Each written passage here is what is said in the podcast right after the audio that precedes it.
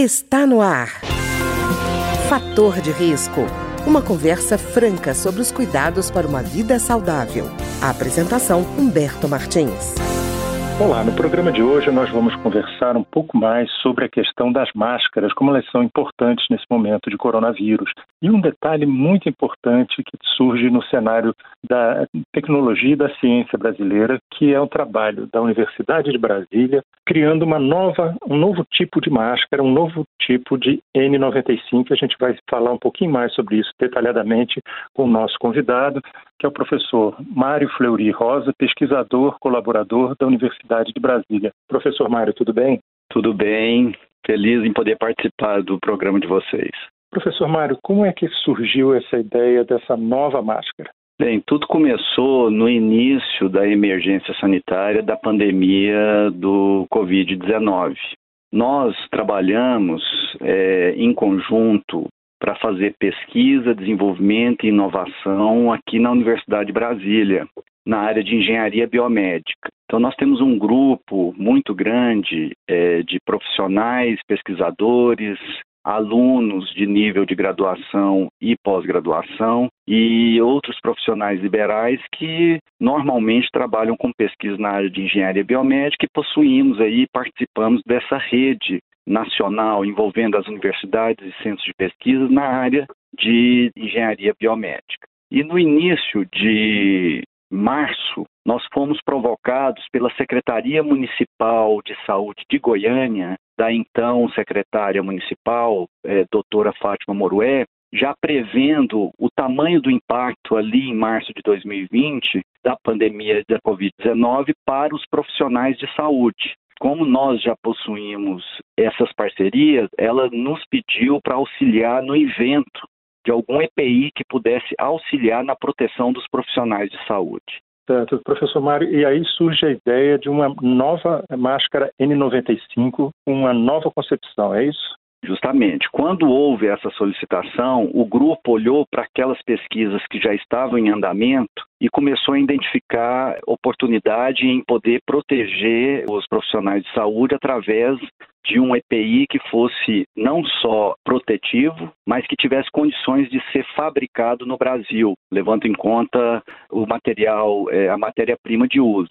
E aí surgiu a ideia de unir duas tecnologias já consolidadas, inclusive na indústria, que é a máscara modelo N95 e a nanotecnologia de quitosana, que é derivada do camarão, uhum. derivada das carapaças de crustáceos e da casca de camarão. E nesse momento surgiu a ideia da máscara modelo N95 com nanotecnologia, que faz a retenção e a filtragem do vírus do Covid-19. É, professor Mário, quando fala, por exemplo, que tosana ele vem de, de um crustáceo, uh, as pessoas podem entender que essa proteção vem de uma barreira física, não é isso, né? Bem, na verdade, o que ela faz é potencializar a barreira que já é concebida na máscara modelo N95. Então, o que é a máscara no, é, modelo N95? É uma máscara que possui um nível de barreira muito elevado para elementos nanométricos, algumas bactérias e alguns vírus, e que existe como proteção já consolidada. A nanotecnologia de quitosana, que é um nanofilme, é como se fosse uma película, ela reforça essa barreira, mas ela aumenta mais uma qualidade na barreira da máscara N95. Ela diminui a trama da máscara, fazendo a retenção dos vírus, a dificuldade do vírus de passar entre as camadas da máscara, e a quitosana, que é uma nanotecnologia, ela também desativa o vírus do Covid. Então, ela acaba duplicando o potencial de proteção da máscara N95. Professor Mário, quando a gente fala de quitosana, pode parecer para muita gente, inclusive eu, quando ouvi falar, que seria uma novidade, mas a quitosana já tem uso na área médica, né? Sim, a quitosana já é um material bastante difundido na área médica, ela é, assim, em termos mais científicos, ela é um polissacarídeo linear e catiônico, geralmente obtido da quitina, né, que vem do, do camarão e dos crustáceos.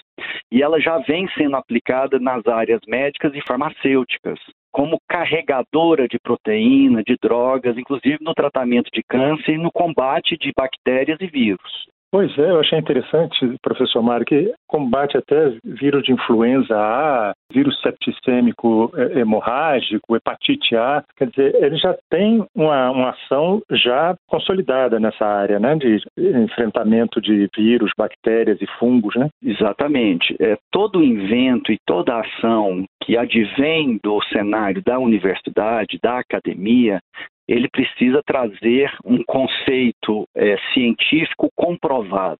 Então, as ações que a academia realiza no que diz respeito à pesquisa, desenvolvimento e inovação, precisa atender todos os preceitos, não só éticos, né, aqueles para fazer testes em humanos, mas preceitos normativos e científicos. E o respirador Vesta, ele não é fruto de uma invenção nova. A quitosana já existe, inclusive no mercado, quer dizer, já cumpriu com todas as fases científicas.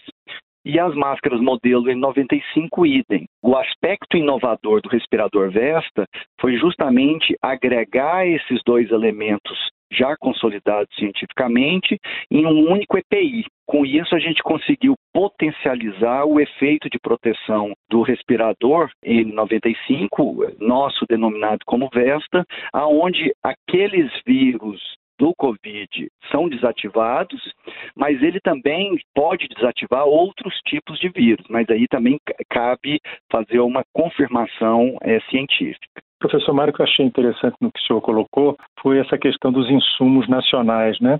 Porque no início da pandemia a gente viu uma verdadeira guerra em torno dos primeiro dos respiradores depois até do, de material importado, né? Tinham é, alguns países do mundo que concentram a produção de certos materiais e aí houve uma escassez, houve uma, uma briga danada entre os países para conseguir esses insumos esse diferencial do insumo nacional permite que você tenha o controle sobre a produção dentro do próprio país, né? Exatamente. É, algumas inovações ou alguns benefícios desse esforço do respirador Vesta, é, além da, da tecnologia em si, é movimentar o que a gente chama de complexo econômico industrial em saúde. Porque o respirador Vesta ele não foi pensado como uma estratégia que dependesse de insumos é, importados nós focamos numa estratégia que fosse abastecida por toda a matéria-prima advinda do próprio território nacional, para a gente não correr o risco é,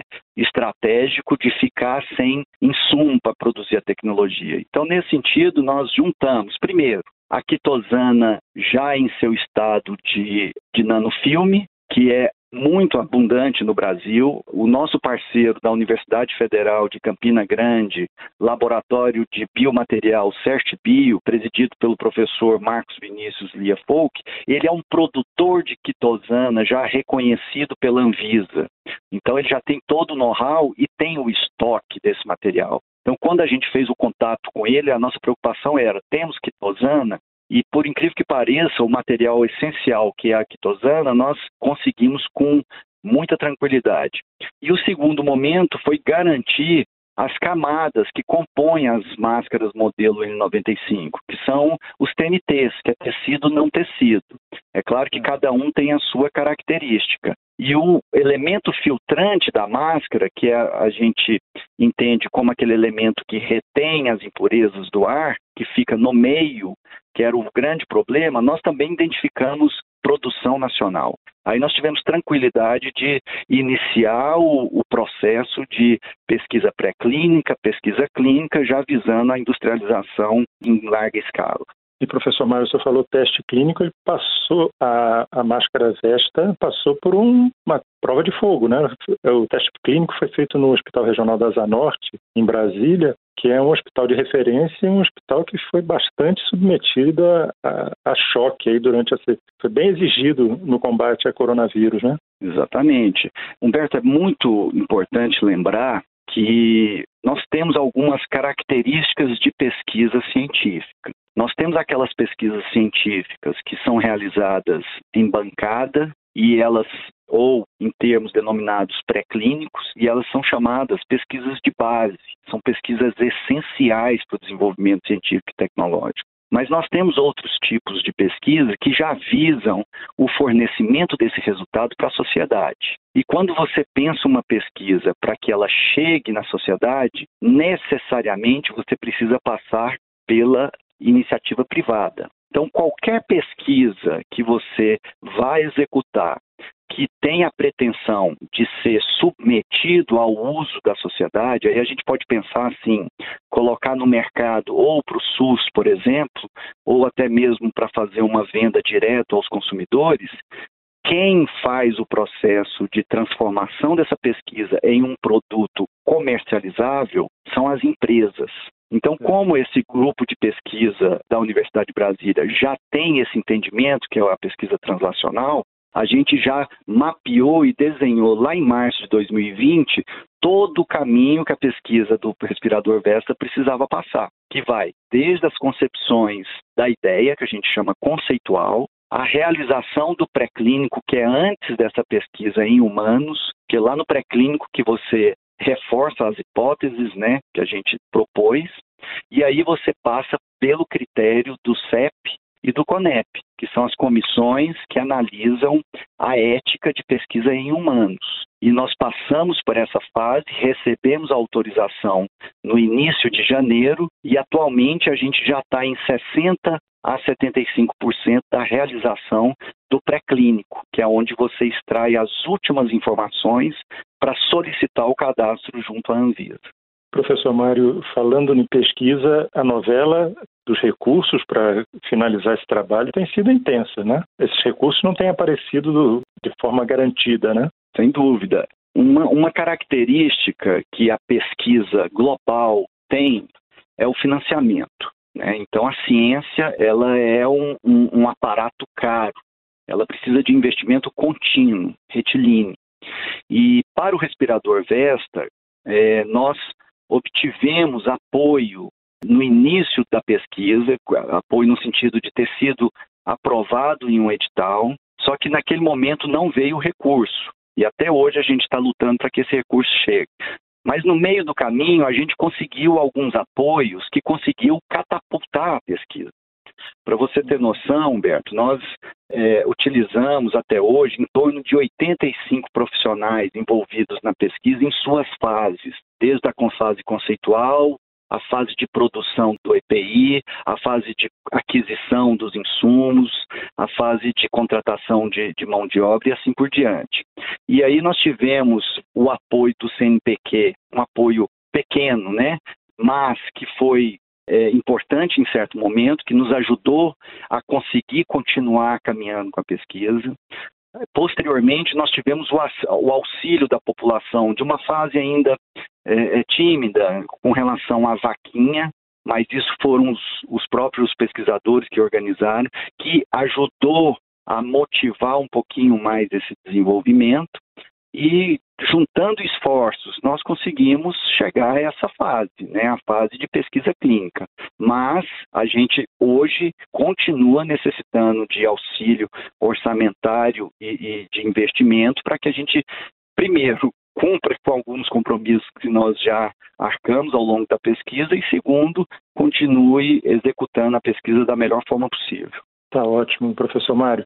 Eu queria agradecer ao professor Mário Fleury Rosa, que é pesquisador colaborador da Universidade de Brasília, que conversou conosco sobre essa importante pesquisa que faz surgir a máscara Vesta, uma novidade no mercado. Muito obrigado, professor Mário. Bem, nós que agradecemos. O grupo do, do respirador Vesta da Universidade de Brasília é, conclama a todos para visitarem as, a, a, as mídias sociais com o nome Projeto Respirador Vesta e se conseguirem acessar a vaquinha online, ajudar com alguma contribuição, 5, 10, 15 reais, qualquer valor ajuda a gente a continuar para fazer a finalização desse produto. Tá ótimo, professor Mário, muito obrigado. Nós que agradecemos. O programa de hoje teve trabalhos técnicos de Ricardo Coelho. Se você tem alguma sugestão de tema ou comentário sobre o programa de hoje, basta enviar uma mensagem para o endereço eletrônico programa fator de risco, tudo junto, arroba gmail.com. Até o nosso próximo encontro. Fator de risco, um programa com dicas para melhorar a saúde. Uma produção da Rádio Câmara, transmitida por emissoras parceiras de todo o Brasil.